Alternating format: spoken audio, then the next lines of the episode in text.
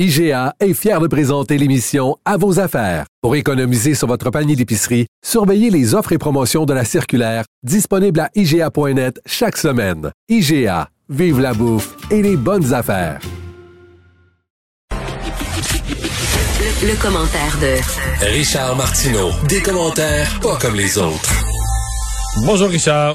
Salut Mario. Alors tu veux nous parler des attentats de Vienne en Autriche survenus hier. Et oui, selon certaines personnes, euh, Guy Fournier avait écrit ça, entre autres, dans le, dans le Journal de Montréal, dans notre journal, et puis euh, Justin Trudeau a dit ça aussi, quoi qu'il a essayé de corriger le tir aujourd'hui. Mais bon, selon certaines personnes, la meilleure façon de ne pas être attaqué par des islamistes, euh, de passer un peu sous le radar, qui nous oublie, c'est de ne pas les provoquer, de ne pas les écœurer, entre autres, avec les fameux dessins de Charlie Hebdo, de ne pas les provoquer, et dans ce temps-là, ils ne t'attaqueront pas. Mais les attaques de Vienne hier démontré. L'Autriche était pas, euh, l'Autriche était pas comme la France, ont pas provoqué nécessairement les musulmans, les islamistes. Ils ont été frappés encore. Et il va falloir que ces gens-là comprennent une bonne fois pour toutes que c'est pas une question de dessin ou de pas dessin, de provocation, de pas provocation. La simple façon dont nous vivons en Occident, ça les provoque. La simple façon, les femmes non voilées, les relations hommes-femmes, la liberté que nous avons, le fait qu'on n'a pas les mêmes croyances qu'eux, qu'on a bon, le, simple fait de respirer, selon eux, ça les emmerde. C'est ça qu'il va falloir que les gens comprennent. C'est pas une question de, il faut pas les provoquer. parce que dans le cas d'hier, on a affaire à un, djihadiste totalement radicalisé. Il l'avait même emprisonné pour sa tentative d'aller euh, d'aller en Syrie. Ben oui, écoute, le gars, il avait subi une, il avait passé à travers une thérapie de déradicalisation, comme quoi ça n'a pas ben, ben, ben fonctionné. Alors, euh, tu sais, là, Justin Trudeau, bon, il a corrigé le tir, il dit non, non, non, quand même, euh, je suis pour euh, les caricatures de Charlie Hebdo, je ne, je veux pas les interdire, je ne suis pas contre. Ce gars-là n'a aucune conviction. C'est pas ce qu'il avait dit du tout. Il avait dit euh, oui, mais il y a des limites à la liberté d'expression. Ben, ça fait un peu pitié, non, son affaire?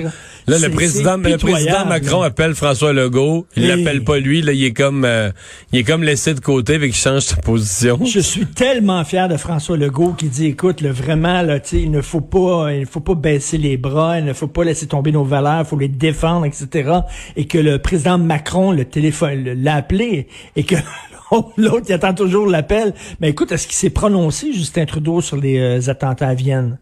Ben oui, oui, oui, il a, il a déploré ça euh, ce matin. Euh, il avait écrit un message samedi matin, dimanche matin, quand même assez tôt vers 9 heures. J'espère qu'il n'a pas parlé d'incidents, d'incidents fâcheux comme il fait souvent. Mais bref, euh, ça démontre ces attaques-là là, que c'est notre façon de vivre. Alors, c'est les mots, je vais te les dire, je les ai les mots sur Vienne, là. Euh, condoléances aux victimes, là, des euh, horrific shootings, donc une tuerie horrible à Vienne, euh, qu'ils ont qu'ils ont démarré en face d'une synagogue de la ville. Euh, nous sommes côte à côte avec les gens d'Autriche et les communautés juives de partout dans le monde qui souffrent de cette attaque. Il pas parler d'attentat islamiste. Peut-être qu'on ne savait pas non, encore. Pas du tout, pas un mot. Non, non, non, non, non, OK, euh, une fusillade, une fusillade, il y en a des fois dans des écoles aux États-Unis, c'est pas un attentat islamiste, Christy, il faut qu'ils le disent. Écoute, en France, j'ai vu ça en France, tu sais, euh, suite à la décapitation du prof, il y a 66 enquêtes pour apologie du terrorisme qui ont été ouvertes. Donc, des gens qui ont applaudi euh, la, la, décapitation du prof, qui ont trouvé ça très le fun. Ils vont enquêter, entre autres, sur deux jeunes de 14 ans et un jeune de 9 ans pour apologie du terrorisme. Tu sais, quand t'es rendu qu'il y a des enfants applaudissent le fait qu'un prof se fait décapiter, c'est que t'es vraiment dans la chenoute, là. Ils sont en train de perdre le contrôle bien raide en France, dans certains quartiers. Tu veux revenir sur cette contestation euh, de la loi 21 en cours civile? Eh mon Dieu, ça va être le défilé des braillards puis des pleureuses en disant que ça va être épouvantable la loi 21, c'est donc euh, épouvantable, ça, ça m'oblige à enlever mon signe religieux. Écoute, si ta religion euh, préfère que tu sois chômeur ou chômeuse plutôt que d'enlever ton signe religieux, de le mettre au vestiaire pendant huit heures. Le problème, c'est peut-être pas la loi 21. Le problème, c'est peut-être ta religion. Un. Deuxièmement, il y a plein de musulmans. C'est pas une question de Québécois de souche blanc contre la communauté musulmane. Au sein même de cette communauté-là, il y a cette discussion-là, il y a ces débats-là. Euh, les femmes qui veulent à tout prix porter le voile sont minoritaires. La plupart des musulmans. Mais tu sais qu'il y en a qui l'ont enlevé pour leur travail. Ça, c'est quelque chose, c'est quelque chose qui s'est fait discrètement, puis c'est peut-être mieux comme ça, qui a pas été beaucoup couvert. Il n'y a pas eu de, de méga reportages. Mais moi, j'ai reçu des témoignages qu'il y a des gens qui le portaient, puis qui le portent plus, puis qui continuent à enseigner. Ou puis ça marche, ça. Est-ce qu'il y a eu un éclair qui est sorti du ciel puis qui les a frappés? Non, ça a l'air à marcher, là. Ça a l'air à fonctionner. Et ils leur mettent la, fin de, la fin de semaine ou dans leur vie privée, ils portent ce qu'ils veulent, mais quand ils enseignent, ben oui, il me semble que ça tombe sous le sens et c'est une loi extrêmement modérée. Euh, là, bon, ça va être, écoute, ça va être vraiment le, festival de on est raciste, c'est épouvantable. Il y a même quelqu'un que, il y a une femme, une professeure qui dit ça n'a pas de bon sens, alors qu'elle elle enseigne en Colombie-Britannique. Ça, ça, ça, la touche même pas, c'est même pas de ses maudites affaires. Et mais, ils disent quand même une chose qui, tu sais, des fois tu dis mais c'est tellement faux que je comprends même pas qu'au tribunal. Euh, tu mettons que le juge n'arrête pas ça pour dire, ben là, ça, euh, de quoi vous pas... Une des prétentions, là, c'est que ça vise, c'est que la loi, elle est discriminatoire parce qu'elle vise ben spécifiquement la religion musulmane. Ça, c'est faux. Mais c'est faux, mais je veux dire, c'est, c'est dit, c'est dit, puis c'est répété devant le tribunal. C'est faux, t'as pas le droit de porter un turban, t'as pas le droit de porter... Un, signe religieux, point. Et c'est faux aussi que ça touche seulement les femmes. Ils veulent dire que c'est L'équipa, c'est des hommes. Chez les Juifs, l'équipa, c'est des hommes. Ben exactement. Et euh, les turbans à euh, c'est il y, a des, il y a des faussetés énormes qui se Mais qui sont dites là, qui sont dites bien sérieux au tribunal comme un comme un fait là. Et c'est la confrontation de deux façons de gérer le vivre ensemble, le multiculturalisme zélé mur à mur de Justin Trudeau qui veut imposer à tout le Canada, qui veut nous enfoncer dans la gorge, et le Québec qui ne pense pas comme ça. Et ces deux visions irréconciliables. Et la question, bon, ça va se ramasser en Cour suprême, ça va prendre du temps, ça va prendre quelques années. Est-ce que M. Legault va être encore premier ministre du Québec? On verra.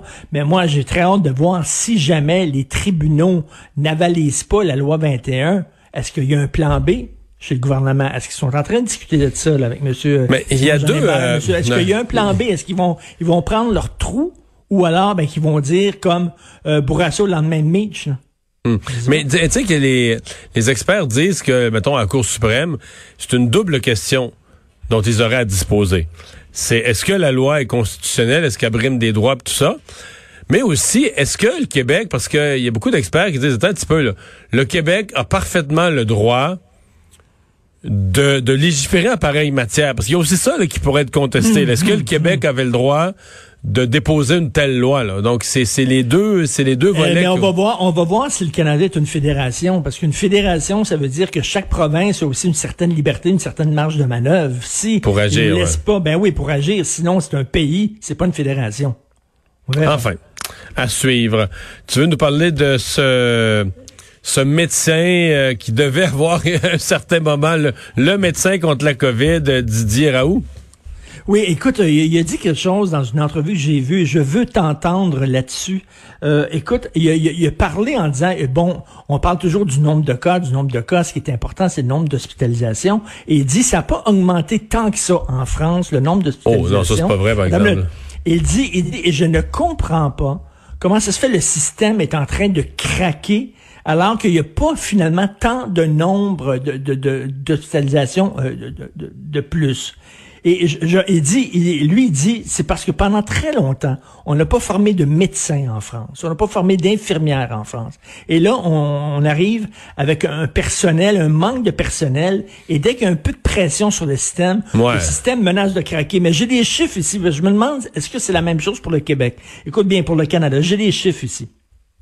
Le ratio lit d'hôpitaux pour chaque 100 000, 100 000 habitants, pour chaque tranche de 100 000 habitants euh, lits d'hôpitaux. Canada, 252. 252 lits d'hôpitaux pour 100 000 habitants. Belgique, 576. France, 598. Corée, 1227. Japon, 1305. Notre ratio lit d'hôpitaux pour 100 000 habitants est très peu. Fait que ça prend pas énormément de pression sur le système de santé ici pour que ça commence à craquer et pour que tout le monde soit sous le bord du burn-out. Le problème, c'est qu'il y a un manque de main-d'œuvre et un manque de lits d'hôpitaux. Et à un moment donné, parce que ça, c'est une pandémie, mais il va en avoir d'autres dans l'avenir. Les spécialistes le disent, il y en aura d'autres.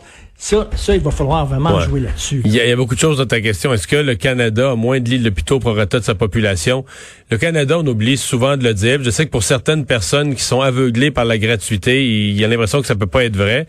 Mais c'est un des pires systèmes de santé au monde. Là. Quand tu regardes l'argent qu'on y met, parce que c'est pas gratuit, on y met la moitié de nos impôts. Quand tu regardes l'argent qu'on y met, euh, le Canada, c'est pour tout l'accès à des résonances magnétiques. Il y a toute une série de mm-hmm. mesures qui sont faites à l'OCDE. La rapidité, l'accès aux médecins spécialistes, l'accès à une chirurgie. Euh, le Canada, tout, tout ce qui est tout ce qui est mesuré en temps c'est plus long. Tout ce qui est mesuré, comme tu viens de le faire, le nombre de lits par 100 000 habitants, tout ce qui est mesuré en quantitatif, on en a moins. La seule chose qu'on a, c'est une qualité de médecine, c'est-à-dire euh, des, des, des, médecins vraiment hautement formés, les opérations les plus complexes vont se faire là, de, en neurochirurgie ou les opérations. C'est-à-dire que dans une dans, dans une euh, dans, dans, dans un mode, tu quand il n'y a pas de grande crise, quand il n'y a pas de pandémie, là, c'est correct, ça pourrait fonctionner. Mais, mais encore, on n'a pas, par, rapport à ce, par rapport à ce qu'on met comme argent, ouais. Mais là, la euh, pandémie, en France, par exemple, là, euh, j'ai pas vu ce qu'il y a. Ben, je veux dire, les derniers chiffres sur la France, là, ils rentrent aux soins intensifs en à peu près 300, 350 patients par jour, aux soins intensifs qui rentrent.